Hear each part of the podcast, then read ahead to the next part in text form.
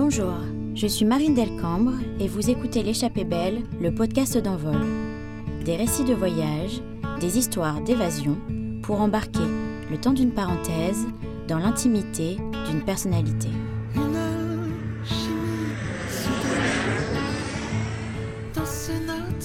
De ces voyages, Mathieu Chédy, dit MLSN, ramène des sons, des rythmes, des chansons.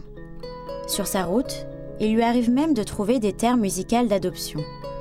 Parmi elles, le Mali, pays auquel il a rendu hommage en 2017 avec le projet collectif L'âme Mali, un disque qui lui valut une victoire de la musique, la 13e à son actif. Mais son dernier album, lui, est le fruit de souvenirs et d'expériences plus lointaines encore. Baptisé Rivalité, il explore la frontière mouvante entre rêve et réalité. Une sensation d'être entre deux mondes que Mathieu Chédid a vécu il y a une dizaine d'années lors d'un voyage au Chili sur l'île de Pâques. C'est l'échappée belle de celui qu'on dit aime, où il est question de statues monumentales, de chevaux sauvages, de vibrations magiques et de mystères irrésolus.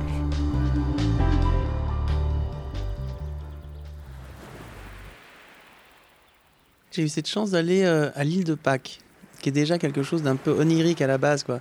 Le mystère qu'il y a autour de cette île m'avait vraiment fasciné, mais rien que l'île déjà en elle-même, c'est-à-dire qu'on est vraiment dans un rêve éveillé. Quand on arrive, déjà il faut savoir que c'est, je crois, qu'une des îles les plus éloignées de tous les continents. Je crois qu'elle à 5000 km du, du, Chili, je crois, et, euh, de Tahiti. Je ne vais pas dire de bêtises, il faudrait peut-être vérifier.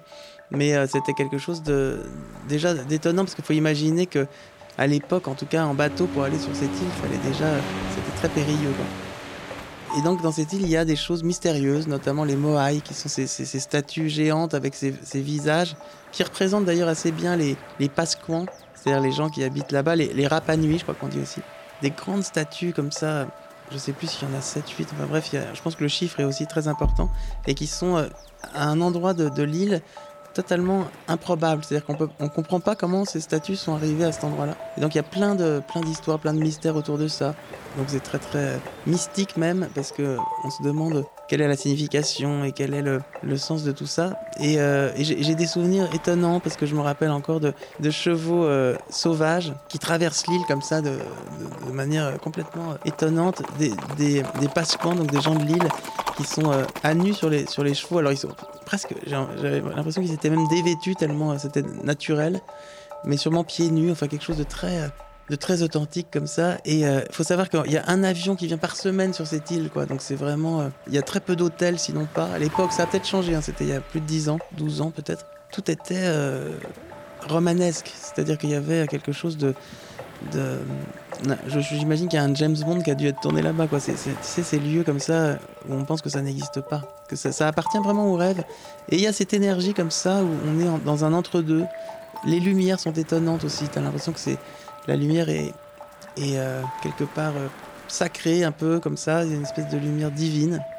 Franchement, ça a été euh, un choc dans ma vie, parce que j'avais pas pris conscience qu'il y avait des lieux aussi magiques.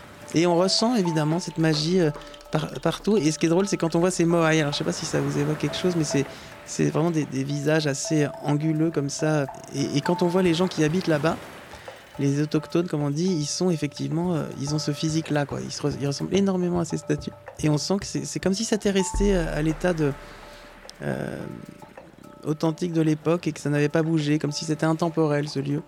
Donc c'est un vrai voyage dans le temps, mais aussi un voyage dans le divin pour moi, parce que j'avais l'impression d'être vraiment dans un rêve. C'est pas forcément un lieu euh, euh, culturel où il y a plein de choses à voir. C'est plus un une vibration. Quoi. Voilà, je l'ai vécu comme une onde sensuelle, on peut dire, comme une vibration et comme un lieu euh, entre, deux, euh, entre deux mondes presque.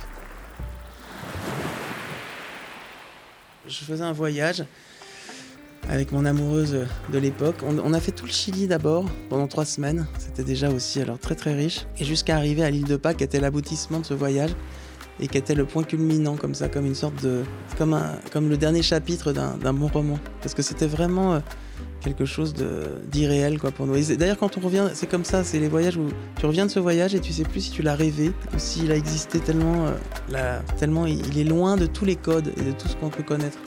Donc j'invite vraiment les gens à, découvrir cette, île de Pâques, qui est vraiment. Alors je crois que d'ailleurs ça s'appelle l'île de Pâques parce que c'était un Français qui à l'époque. Alors c'est un peu obscur, c'est un peu lointain, donc je suis pas très très clair sur tous mes souvenirs, mais je sais que euh, ça devait être quelqu'un qui, euh, je crois que c'est donc un navigateur français qui a découvert cette île. Et euh, peut-être que c'était à l'époque de Pâques justement. Et on sait bien ce que Pâques signifie, toute la symbolique qui va avec. Et c'est pour ça que ça a donné le nom des Pasquans. Mais je crois que le nom d'origine c'est les Rapanui. Voilà, c'est ce qui me revient dans ma mémoire. parce que c'est il y a un petit moment, donc c'est vrai que c'est encore une fois, c'est entre rêve et réalité. C'est vraiment quelque chose qui reste un peu flou, mais qui, à mon avis, reste très authentique. Je crois que depuis, il y a plus d'hôtels. Je, me demande s'il n'y a pas plus d'avions qui vont sur cette, sur cette île. Mais à l'époque, c'était vraiment. Euh, voilà, il fallait attendre son, son tour, quoi. C'était une fois par semaine,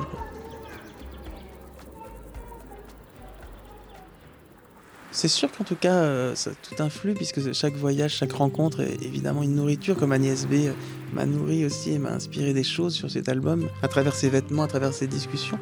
Chaque rencontre est vraiment quelque chose que, Enfin, consciemment ou inconsciemment, ça te nourrit absolument. Et euh, oui, oui, cette île, de, cette île de Pâques fait complètement partie d'une rivalité. C'est-à-dire qu'on est vraiment entre rêve et réalité. C'est. C'est là. Je crois que c'est peut-être d'ailleurs de tous les voyages, et j'en ai fait quelques-uns, mais l'expression la, plus forte de la rivalité.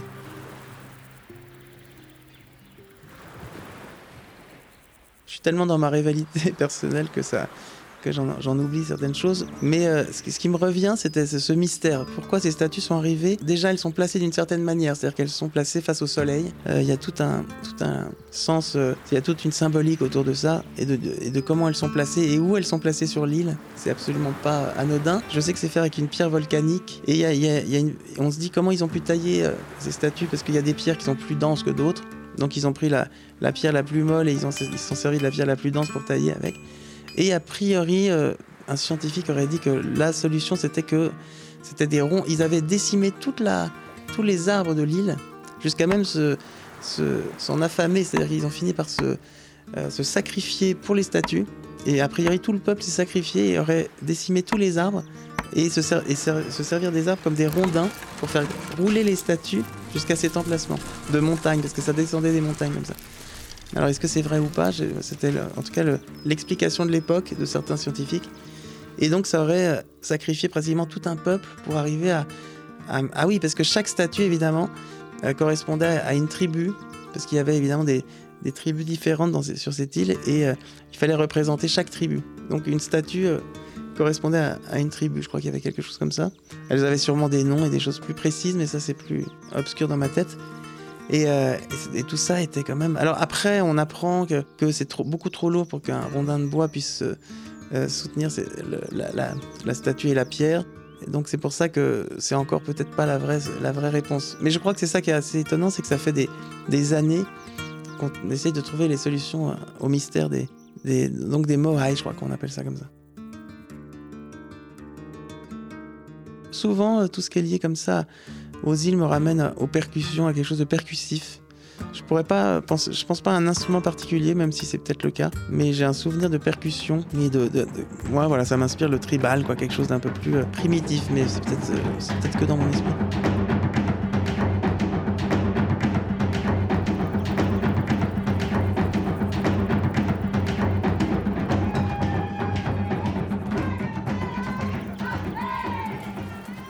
Me méfie toujours avec les, ce qu'en ont fait les hommes, c'est-à-dire tout ce la religion. Et pourtant, il y a le mot relié dans religion, qui c'est plutôt quelque chose qui pourrait m'inspirer. Mais l'homme en a fait quelque chose qui divise, et je trouve qu'il y a quelque, ça, m'arrête tout de suite. Mais par contre, non, je, suis assez sensible au principe.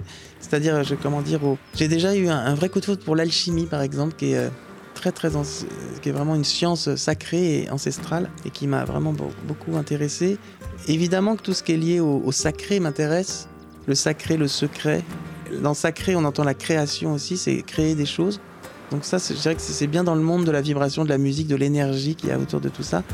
Donc je suis sensible à, ces mondes-là, c'est vrai, mais euh, d'une manière euh, poétique. Pour, pour la poésie que ça dégage, pour le pas au premier degré, je sais pas comment dire, j'ai pas de c'est pas sérieux, enfin c'est pas sérieux comment dire. C'est euh, c'est très naturel pour moi, mais il n'y a pas de sacralisation justement, c'est-à-dire j'en fais pas une religion. Quoi mais euh, ça, m'inspire. En fait, voilà, c'est plutôt la famille de l'inspiration. Et euh, c'est quelque chose qui fait partie bah, de mon univers, puisque je suis euh, entouré de guitare, de piano, et qu'une idée arrive bien de quelque part. Donc voilà, c'est un peu ce monde-là.